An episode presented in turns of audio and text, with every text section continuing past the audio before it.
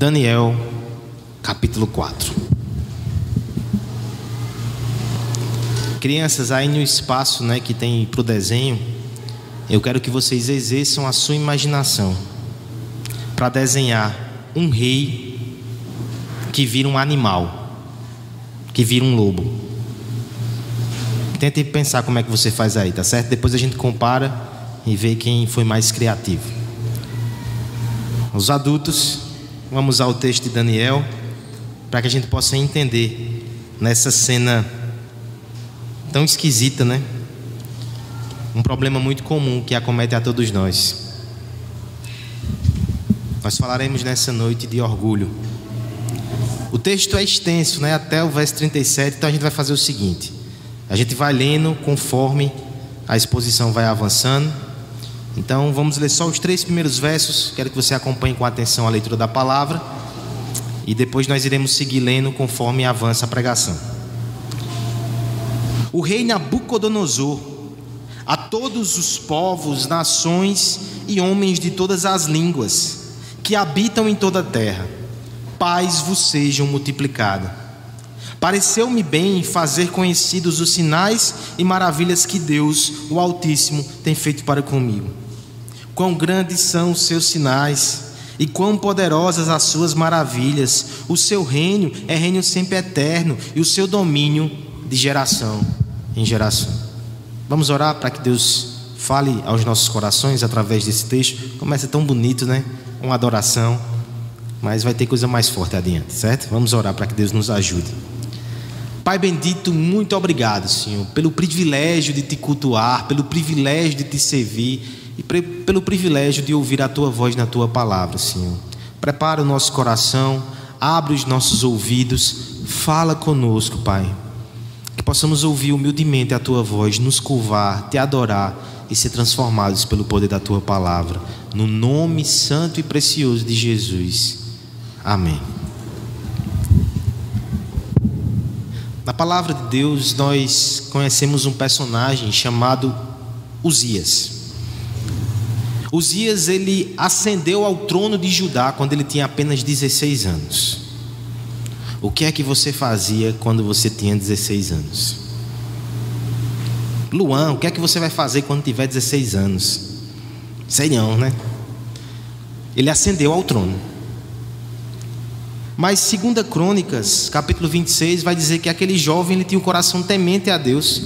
E ele foi muito usado, ele foi muito abençoado. Foi um tempo de prosperidade. A bênção do Senhor estava sobre ele. Certamente seria uma biografia de causar orgulho em muitos. Seria, se o orgulho não tivesse o atrapalhado embevecido pelo sucesso, envaidecido pelas suas realizações. Houve determinado momento na vida daquele homem que ele resolveu entrar no templo de Deus e oferecer sacrifícios. Aí você vai dizer: qual é o problema, pastor? Isso não é coisa boa, não? Acontece que ele quis agir como se ele fosse um sacerdote. Somente os sacerdotes poderiam conduzir aquele ato de adoração. Mas ele, como rei, achou-se no direito de passar por cima da ordem do próprio rei do universo. 80 sacerdotes entraram no templo e tentaram impedi-lo de cometer aquele ato. Mas Uzias não ouvia a ninguém. Seus ouvidos estavam tapados pelo orgulho. Acontece que no momento que ele começa a praticar esse ato, uma lepra brota na sua testa. Daquele dia em diante, o rei foi afastado da sociedade, tornou-se impuro, não podia mais entrar no templo de jeito nenhum, era um leproso. O convívio social dele ficou prejudicado, o seu governo também. Terminou os seus dias em ostracismo e isolamento nem mesmo a cova real foi conferida a Uzias. A história desse homem está aqui na Escritura para nos lembrar como o orgulho é perigoso. Nenhum filho de Adão deveria menosprezar a luta contra esse pecado. Aquele que diz que não é orgulhoso, talvez seja tão orgulhoso que não percebe o seu orgulho. Dentro do nosso coração, Muitas vezes nós nos portamos como esse homem, como esse rei, nós queremos fazer nos nossos termos. Nós queremos que o mundo se curve à nossa vontade, nós elevamos a nossa capacidade, nós nos orgulhamos das coisas que fazemos, sendo que tudo que fazemos é graça. Mas a palavra de Deus, ela tem não somente histórias de reis que se tornam orgulhosos, tem histórias também de reis orgulhosos que são humilhados por Deus, e isso é um alento para nós. É possível sim, que até os mais orgulhosos do mundo sejam quebrantados, e eu espero que isso seja uma boa nova para você. É possível, irmão. É possível matar o orgulho antes que ele nos mate, mas é possível a Deus. É Deus que faz essa obra. É Deus que executa essa obra em nós. É Deus que executa essa obra até contra nós. A história de Nabucodonosor nos mostra isso. É o fim da vida desse rei. É a sua última menção. A partir da semana que vem, capítulo 5, a gente vai ver que não se fala mais dele. Mas é uma última história muito forte. Para ele, com certeza, nós veremos o que vai acontecer aqui com ele mas para o povo de Israel. O povo de Israel vai aprender sobre humildade e sobre humilhação com um rei pagão que os fazia mal. E agora vão olhar para ele como ilustração daquilo que deve acontecer com eles também. Isso por si já é uma grande humilhação. Isso por si já ensina que o principal inimigo do povo de Deus nem era o rei Nabucodonosor. Era o pecado no seu próprio coração e era o orgulho. Eles devem então lutar contra ele. Eles devem entender como Deus luta contra ele, devem se alegrar, devem cooperar com essa luta. E isso é uma palavra para nós também. Nós vamos ver aqui os instrumentos que Deus usa para matar o orgulho. Primeiro, nos versos 3 a 9, veremos que Deus usa inquietação para matar o orgulho. Dos versos 10 a 27, nós veremos que Deus usa repreensão dos versos 28 ao 33, veremos que Deus usa aflição. E por fim, versos 34 a 37, Deus usa adoração também. Inquietações, repreensões, aflições e adoração. Muitos são os instrumentos que Deus usa para matar o orgulho.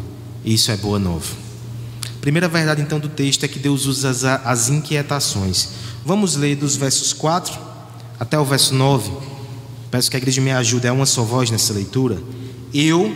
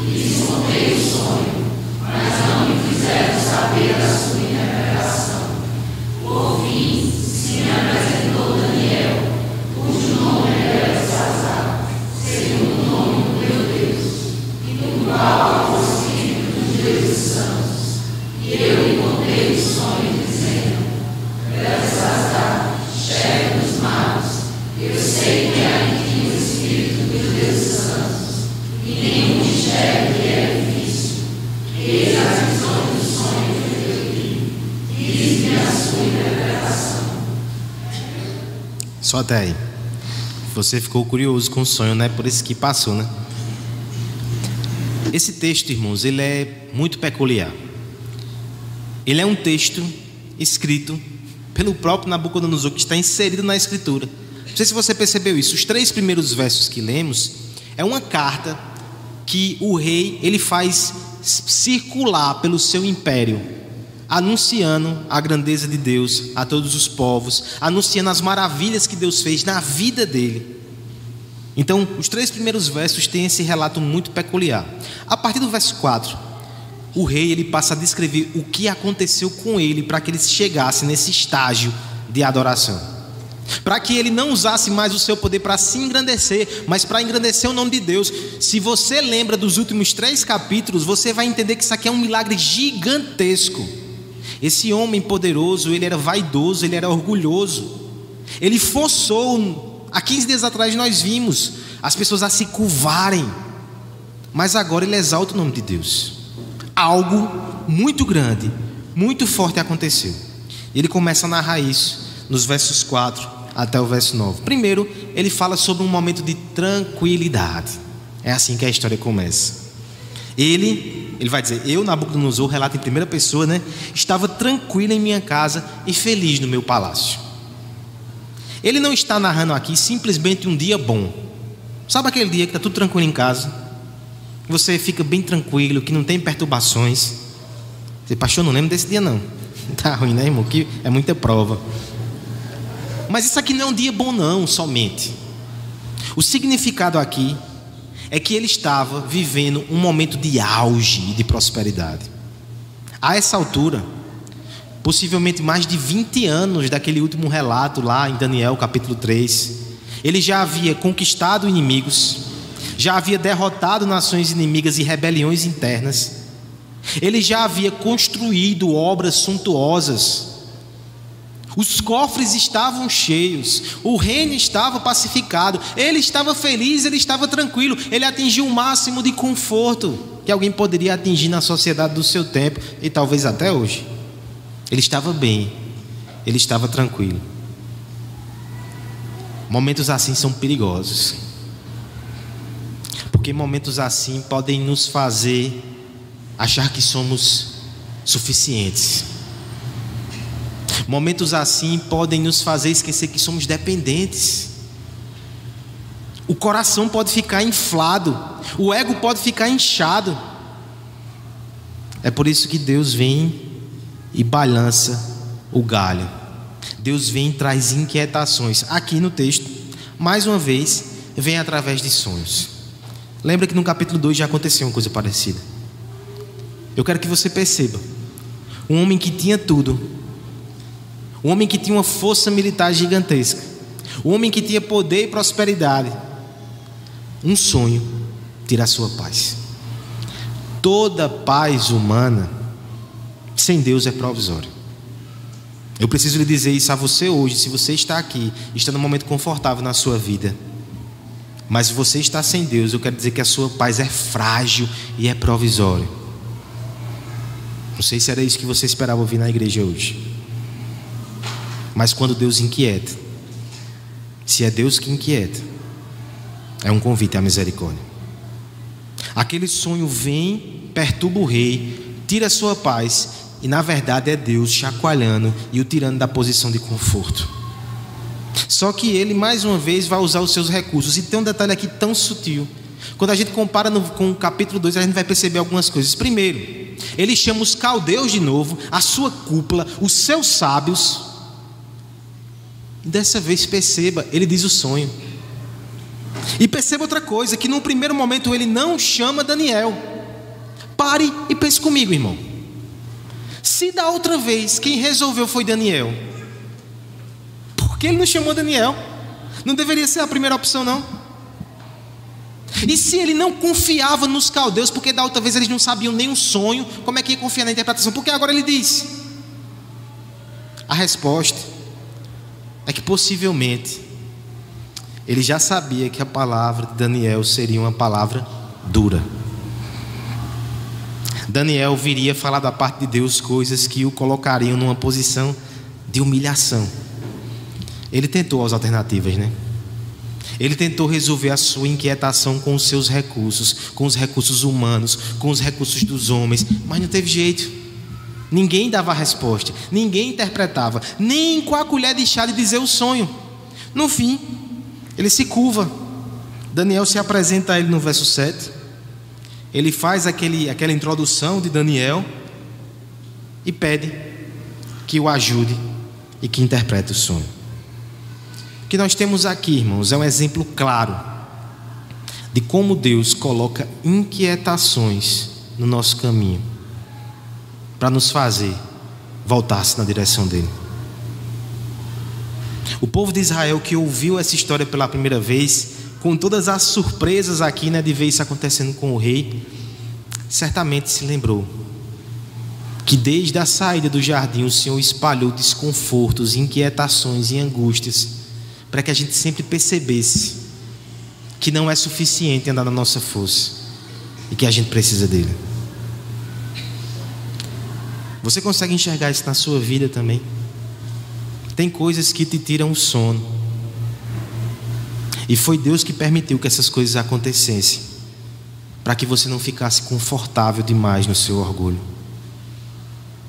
Aí o que é que a gente faz? Muitas vezes a gente recorre a todos os recursos humanos possíveis. Quando na verdade a inquietação é para nos lembrar da nossa infragilidade, da nossa incapacidade, e a gente tem que procurar a Deus, é a palavra de Deus. Há um princípio aqui muito forte para todos nós. Muitas das inquietações que estão na tua vida e que são motivo de ansiedade, na verdade, são convites de humilhação, de oração, de buscar a Deus. O cristão, ele precisa aprender a lidar com essas situações de não ter todas as respostas de não controlar todas as coisas, de não fechar todas as contas, de não conseguir resolver tudo, entendendo que todas essas inquietações são convites do Senhor. E se Ele não te deixa quieto, é porque Ele te ama, é porque Ele quer te trazer para perto, é porque Ele quer te humilhar. E saiba que isso é bom. Ruim é permanecer no orgulho. Eu tenho uma palavra para você que nos visita nessa noite. Ou que você já está conosco há muito tempo, mas ainda não se curvou, não se ajoelhou diante de Deus e entregou a sua vida.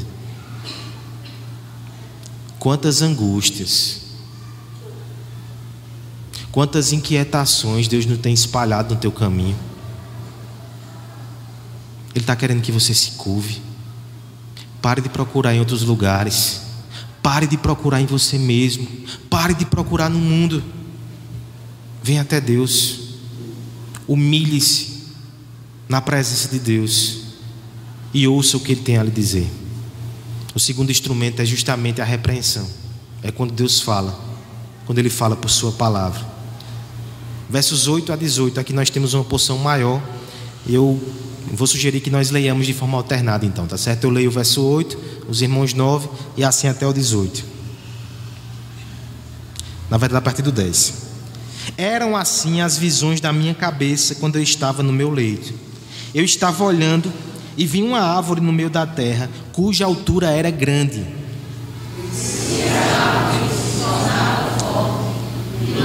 A sua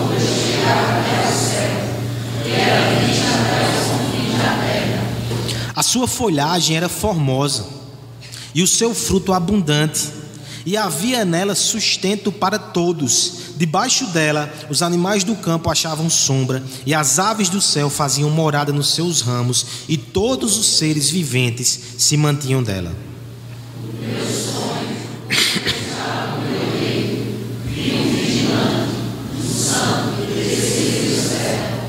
Clamando fortemente, dizendo: Derribai a árvore, cortai-lhe os ramos, derriçai-lhe as folhas, espalhai o seu fruto, afungentem-se os animais debaixo dela e as aves dos seus ramos.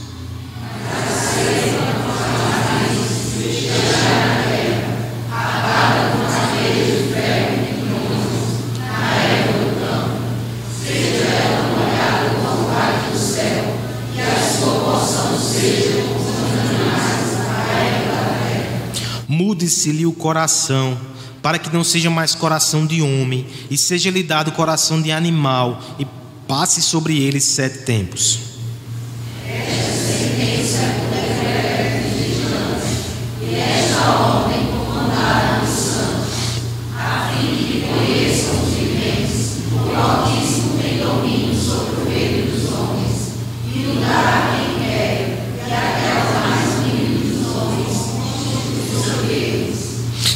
Isto vi, vi eu, rei Nabucodonosor, em sonhos. Tu, pois, ó Beltesazar, dize a interpretação, porquanto todos os sábios do meu reino não me puderam fazer saber a interpretação, mas tu podes, pois há em ti o Espírito dos deuses santos. Na verdade, irmãos, é até o 27. Vamos continuar. Então.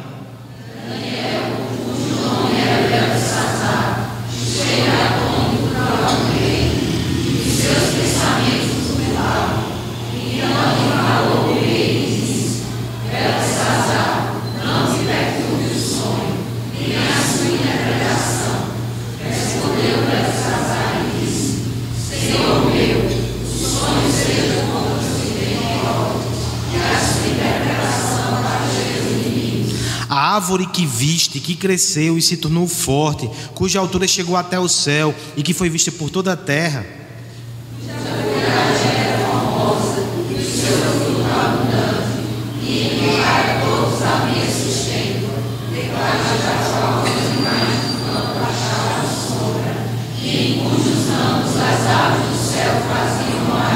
És tu, ó Rei que cresceste e vieste a ser forte. A tua grandeza cresceu e chega até o céu, o teu domínio até a extremidade da terra.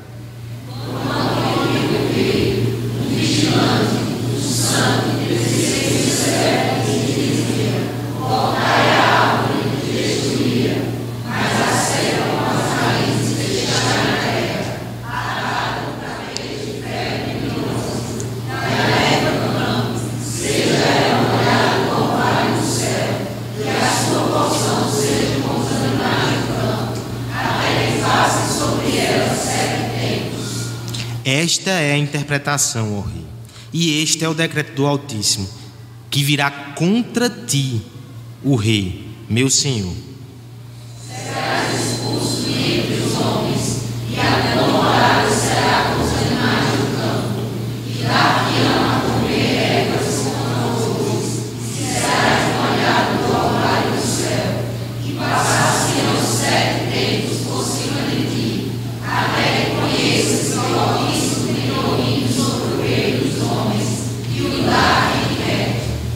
Quanto ao que foi dito, que se deixasse da cepa da árvore com suas raízes, o teu reino tornará a ser teu, depois que tiverdes reconhecido o, depois que tiverdes conhecido que o céu domina.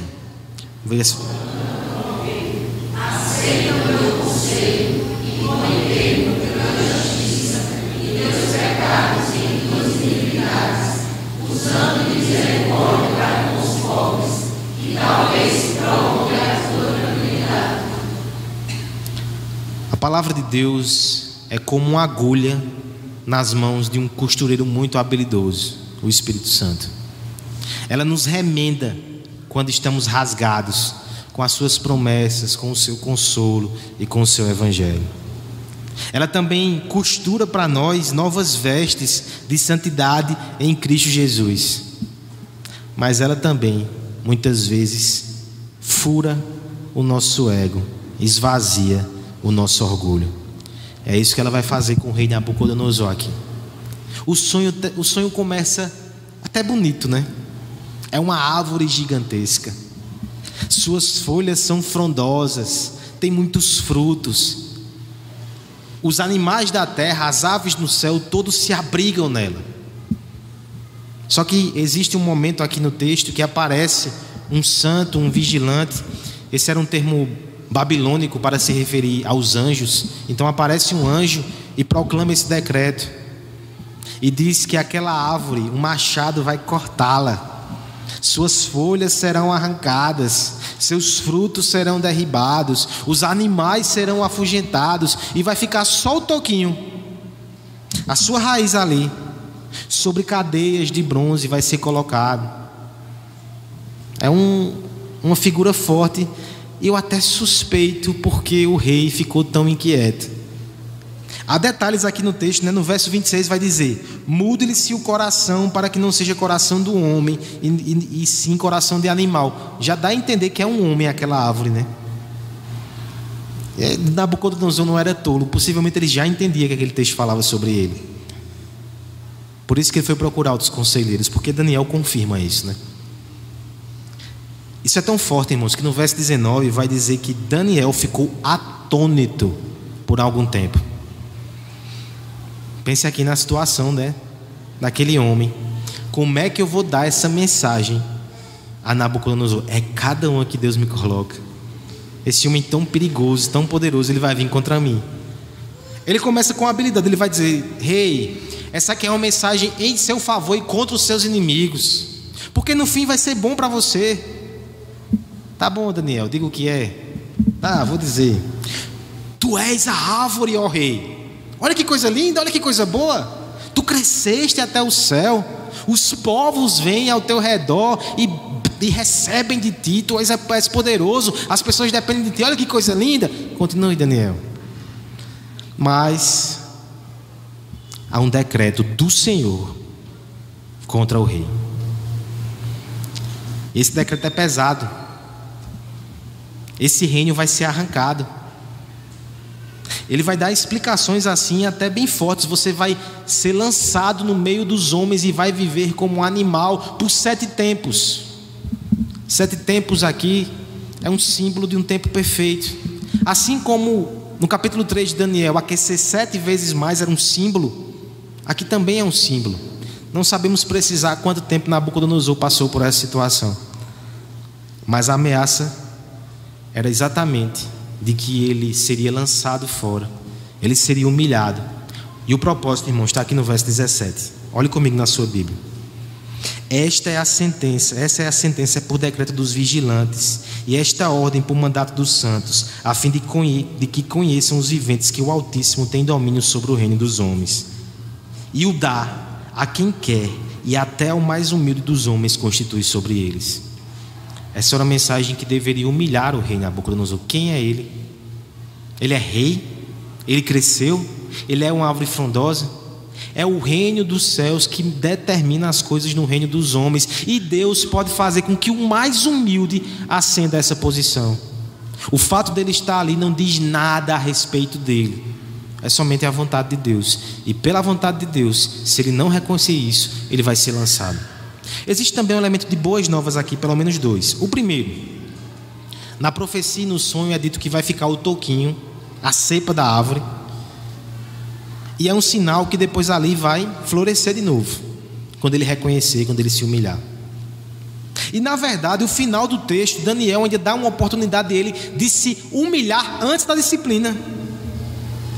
Vai dizer: se você reconhecer, ó rei, o seu pecado, se você colocar a termo o seu pecado, se você tiver um proceder, justo, se você tiver, até ele vai dizer aqui de forma bem específica, misericórdia com os pobres. Se agir assim, Deus vai te deixar na tua, na tua tranquilidade.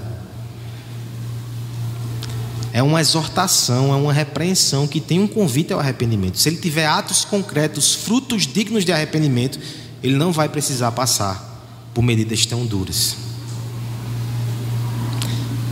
Considere, irmãos, o que um israelita que estava no exílio ele sente quando ele vê esse relato.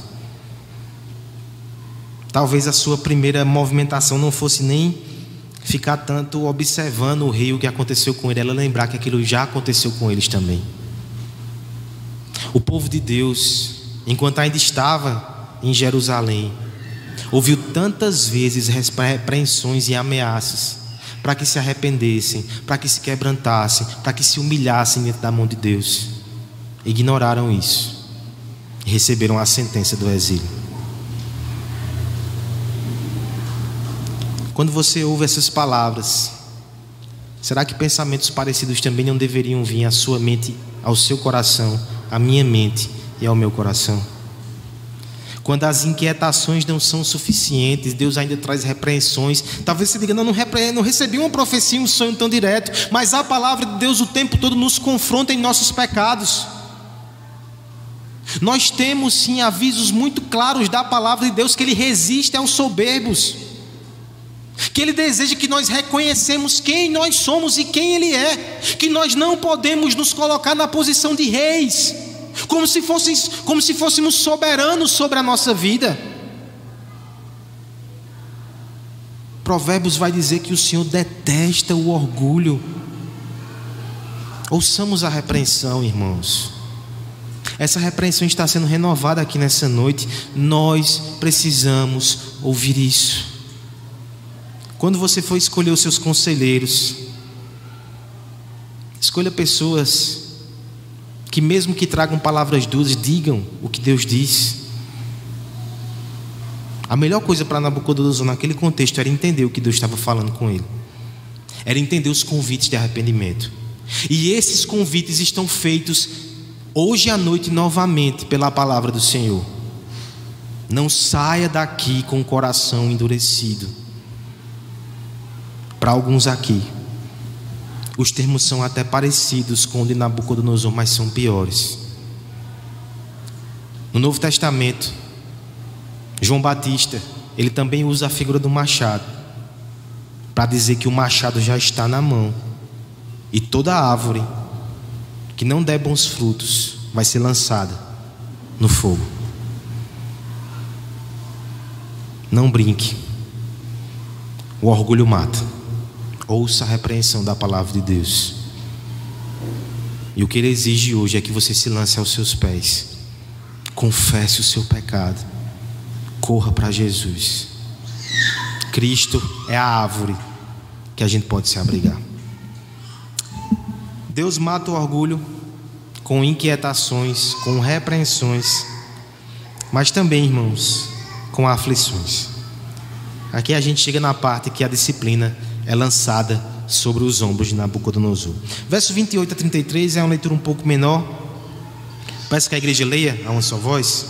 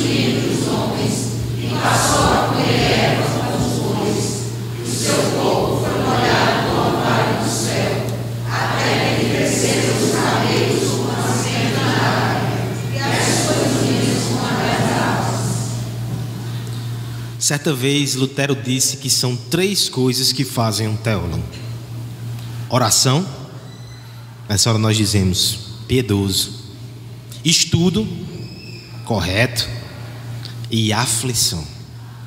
Alguém vai dizer que é isso, Lutero? É porque, na verdade, irmãos, o estudo instrui a mente, a oração prepara o coração, e o sofrimento imprime nos nossos corpos a verdade. Aqui com Nabucodonosor, acho que não teve oração, o estudo chegou através da revelação, mas a aflição teve. O texto vai dizer que passam 12 meses. Talvez ele já tivesse até esquecido da ameaça. E ele se pega aqui, incorrendo no pecado que ele foi tão alertado que ele não deveria fazer olhando ali as suas construções, talvez os jardins suspensos, uma das sete maravilhas do mundo antigo que ele fez para sua esposa. Ele revela um coração extremamente orgulhoso. Quando no verso 30 ele diz: Não é esta grande Babilônia que eu edifiquei para a casa real, com o meu grande poder e para a glória da minha majestade? Eu, meu, minha glória, poder, majestade, tudo voltado para Ele. Orgulho. De forma imediata, a voz do céu diz: O reino vai passar de você agora. Há uma repetição dos termos, talvez passou um ano, eu vou lembrar o que vai acontecer. E é uma descrição até mais pormenorizada. Por fim, é dito que imediatamente ele já foi acometido por aquilo que alguns estudiosos vão até tentar nomear como alguma doença, algum transtorno, mas seja o que for, foi juízo de Deus. Licantropia, alguns vão dizer que foi, ele se comportou como uma fera do campo, suas unhas cresceram, seus cabelos. Mas a grande questão aqui, irmãos, é que o homem mais poderoso do mundo, agora, ele é humilhado, ele se comporta como um animal. E isso foi uma disciplina vinda da parte de Deus. Mais uma vez, eu quero que você considere como essa mensagem não tocou na ferida do povo de Deus exilado. Eles também passaram por algo assim. Eles também foram arrancados da sua casa. Eles também foram colocados no meio das feras. Eles foram avisados, eles foram repreendidos, mas o coração ainda era orgulhoso e agora eles estavam no exílio, passando por sofrimentos para que seu coração fosse corrigido. Eu quero que você pense no seu coração e na sua vida também. Deus permite sofrimentos na vida dos seus filhos para arrancar o orgulho dos corações. Porque da nossa ótica, né? A pior coisa que pode acontecer é o sofrimento. A gente não quer dor, a gente não quer desconforto, a gente não quer humilhação. Mas da ótica de Deus, a pior coisa é o pecado. É melhor um filho sofrendo, mas se arrependendo, do que um filho totalmente confortável, mas com o coração cheio de pecado. Entende, irmãos, que se nós temos passado por muitas aflições, talvez o Senhor tenha te dado uma resposta nessa noite. Ele está querendo que você se quebrante, que você se humilhe diante da sua poderosa mão.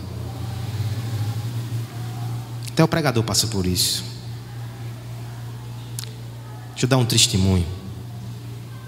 Essa semana ela começou com inquietações. Né? Eu tinha um casamento na sexta tarde, então já fui organizando meu cronograma de sermões e estudos. Na terça-feira, uma boa notícia. Finalmente iam começar a obra, apareceu uma possibilidade com o rapaz do drywall, então vamos organizar, vamos começar. Derruba logo ali. Só que isso também deixa o cronograma um pouco confuso, né? Eu venho para a igreja e eu mergulho nessas questões aqui e o tempo de preparar os estudos fica prejudicado. Não, não tem nada não. Eu acordo de 5 horas, acordo de 4 horas da manhã, a gente vai adiantando antes que o dia comece, e assim foi, eu fui fazendo, né? Mas cada dia aparecia uma coisa nova. E uma noite Asna teve febre, eu tive que parar no hospital e está ali o cronograma e não dá. Disse, meu Deus, o que é que está acontecendo? E lendo esse texto, disse, Deus está querendo me, me humilhar, né? Mas o que é? O que é? Eu fiquei pensando naquilo, o que é? Sábado de manhã, o, tudo ou nada, né? Vamos ali, é tudo ou nada. O dia todo sem internet. Talvez alguns de vocês passaram por isso, né? Meu Deus, o que é que está acontecendo, Senhor? De repente, ali, na, no, lutando ali, naquela agonia, chega uma mensagem de WhatsApp de uma irmã lá de Recife, não sei nem se ela está vendo, eu vou confessar um pecado agora, minha irmã querida. Quatro minutos de áudio. Nossa Senhor. Eu não, não vou ouvir não, Senhor, não vou ouvir não, misericórdia. O que é isso agora? Mas ouvi. Aquela irmã simplesmente ela disse: Pastor, eu estava orando. E Deus colocou no meu coração de interceder pelo Senhor, pelo seu ministério. E eu vou fazer isso agora. Ela não disse, eu orei, não. Ela orou no áudio do WhatsApp. e no áudio do WhatsApp, irmãos, uma das coisas que ela pediu a Deus foi que humilhasse o meu coração. Tá. Se eu não quiser ouvir agora, tá pior do que na boca do Nozu, né? Eu entendi, irmãos. Diante das inquietações da semana, a minha preocupação e a minha estratégia foi até acordar mais cedo para poder me dedicar mais ao estudo. Mas o planejamento não foi acordar mais cedo para mais ter, tempo de buscar Deus em oração. Na verdade, nesses dias que eu acordei de madrugada, eu sacrifiquei o momento de oração do começo do dia. Isso é orgulho. Quando a gente tenta fazer as coisas confiando no nosso recurso, na nossa capacidade, isso é orgulho. Eu sei que esse é um exemplo até simples.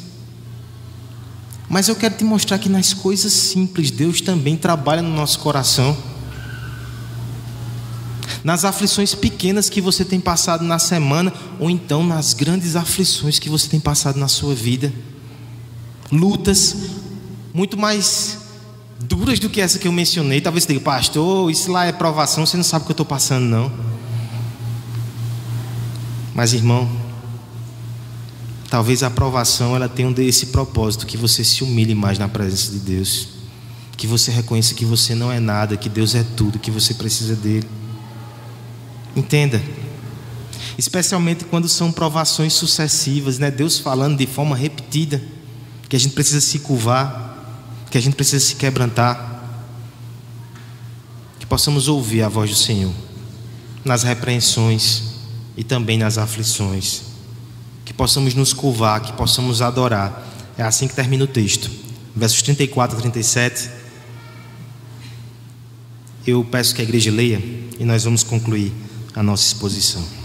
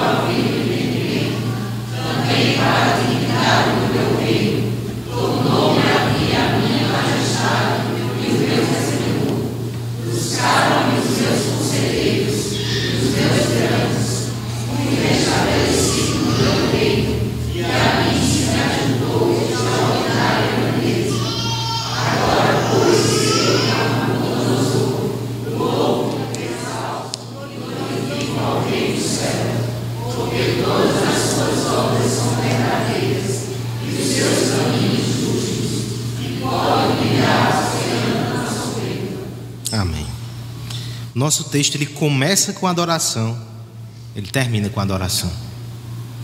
A adoração é o fim do processo de humilhação. Porque enquanto nós somos orgulhosos, a gente adora pouco a Deus.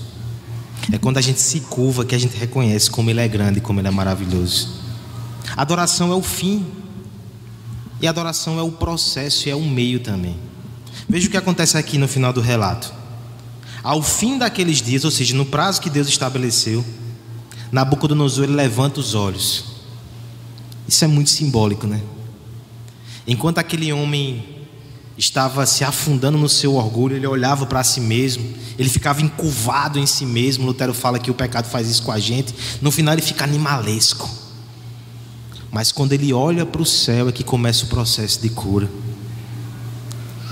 Logo depois desse processo de cura, o texto vai dizer que ele bendiz a Deus. Ele usa aqui adjetivos maravilhosos. Ele fala que Deus é o Altíssimo, que o seu reino é eterno. Nabucodonosor passou anos, 50, 60 anos da sua vida tentando ter um reino eterno. O capítulo 3, o capítulo 2 nos mostra isso, mas agora ele reconhece que o reino eterno é de Deus, que ele não é altíssimo, que Deus é altíssimo. Veja como a adoração nos ajuda nesse processo de humilhar a nossa carne. Quando a gente percebe como Ele é grande, a gente tem pouco tempo, pouco interesse e pouca vontade de exaltar a nós mesmos. Nós somos pó, Ele é grande, Ele é o Altíssimo. Veja isso está acontecendo aqui. É interessante até que no verso 36 diz que depois que torna a vir o entendimento, também ele foi buscar a dignidade do seu reino, ele foi buscar os conselheiros, ele voltou à sua condição, mas isso só acontece depois. O seu primeiro impulso é adoração, é a primeira coisa que ele faz. Aí depois você entende até que ele reestabelece o reino, ele continua adorando, ele proclama esse relato aqui e ele manda espalhar. Você percebe isso, irmãos? Um relato que o envergonha, mas ele proclama, porque no final o seu desejo é que o nome de Deus seja exaltado, ainda que ele seja humilhado no processo. Ele não precisava dizer aos quatro cantos, ele não precisava espalhar essa história humilhante, mas ele fez para que Deus seja exaltado. Ô oh, irmão, quando a gente se preocupa tanto com a glória de Deus, que não se preocupa mais como quando o nosso nome é afetado, é o coração que está sendo curado. Adoração, a gente tem que ter um coração assim. Ele exalta a Deus no final do verso 37, porque Deus é justo e humilha aquele que anda na soberba. Ele está agradecendo a Deus porque ele foi humilhado. Como explicar uma coisa dessa, irmãos? Algumas pessoas têm dificuldade de reconhecer que Nabucodonosor ele se converteu de fato, mas quando eu vejo esse final, eu não consigo entender como um coração carnal faria isso. Ele está louvando a Deus porque Deus o humilhou. Só um crente pode fazer isso. Eu espero que você faça isso nessa noite. Deus, Ele é grandioso, Ele é glorioso. E adorá-lo coloca o nosso coração no canto correto. Você percebe como é importante o que você está fazendo aqui nessa noite? Aqueles que não ouvem a palavra, eles caminham por estrada de orgulho e nem percebem, só se afundam. Mas quando você está aqui cultuando, e você está exaltando o nome de Deus, e você está cantando louvores que exaltam o nome de Deus, e você está ouvindo pregações que não exaltam o homem, mas exalta a Deus, isso faz bem para o teu coração. Isso exalta a Deus na tua alma, isso te ajuda a ser mais humilde, isso é bênção, isso é cura, isso é santificação. Como é importante a adoração, como é importante o culto. Exalte ao Senhor, exalte ao Senhor. Que Ele fique no lugar que é devido e que você se coloque no seu lugar. Ele humilha os soberbos. Eu queria dizer nessa noite, para encerrar, que nós devemos nos humilhar não somente por temor e medo, não somente por saber que Ele pode agir com medidas drásticas para nos colocar no nosso devido lugar, mas se a adoração também faz parte do processo de humilhação. Como não adorar aquele que, sendo o rei do universo, se fez servo? Se já é impressionante que um rei como Nabucodonosor seja tirado do seu trono, muito mais glorioso foi o dia que o próprio Filho de Deus veio estar entre nós no meio das feras. Ele foi tratado aqui muito pior do que se trata bicho, a gente trata bicho com mais dignidade do que ele foi tratado. Em Cristo a gente aprende que Deus não é somente o Deus que humilha, não. Deus é o Deus que se humilha em favor de nós. Olhe para esse Cristo, olhe para esse Rei e se curve diante dele. Se nós devemos temer quando vemos o relato de Uzias, que é um rei que termina os seus dias humilhado por causa do orgulho. Isso deve nos humilhar. Se nós vemos a história de Nabucodonosor, que é outro rei, esse termina humilhado, mas passa por muito sofrimento, e em temor a gente se coloca no lugar e se humilha. Quanto mais quando nós percebemos o Rei dos Reis, o Senhor da Glória, que se humilhou por nós, o orgulho deve ser totalmente crucificado. Cristo experimentou humildade em todos os seus dias, um nascimento humilde. Uma criança humilde, um homem humilde andou entre nós, suportou humilhações diversas, foi desprezado, foi rejeitado, e na cruz, a maior das humilhações, o Santo de Deus foi tido por maldito.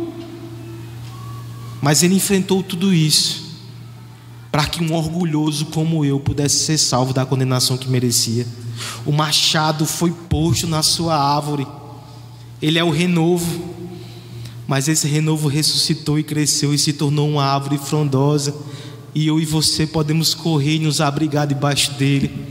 Cristo salva orgulhosos. Venha você também se entregue, se curve e viva para a glória desse rei, se humilhe para que ele seja exaltado. Se o rei dos reis, se o rei dos reis se humilhou, irmãos, a coroa não nos pertence. O trono não deve ser alvo da nossa cobiça. Em humildade, se vamos e adoremos o nosso rei por toda a eternidade. Seu reino é eterno. Ele é o Altíssimo.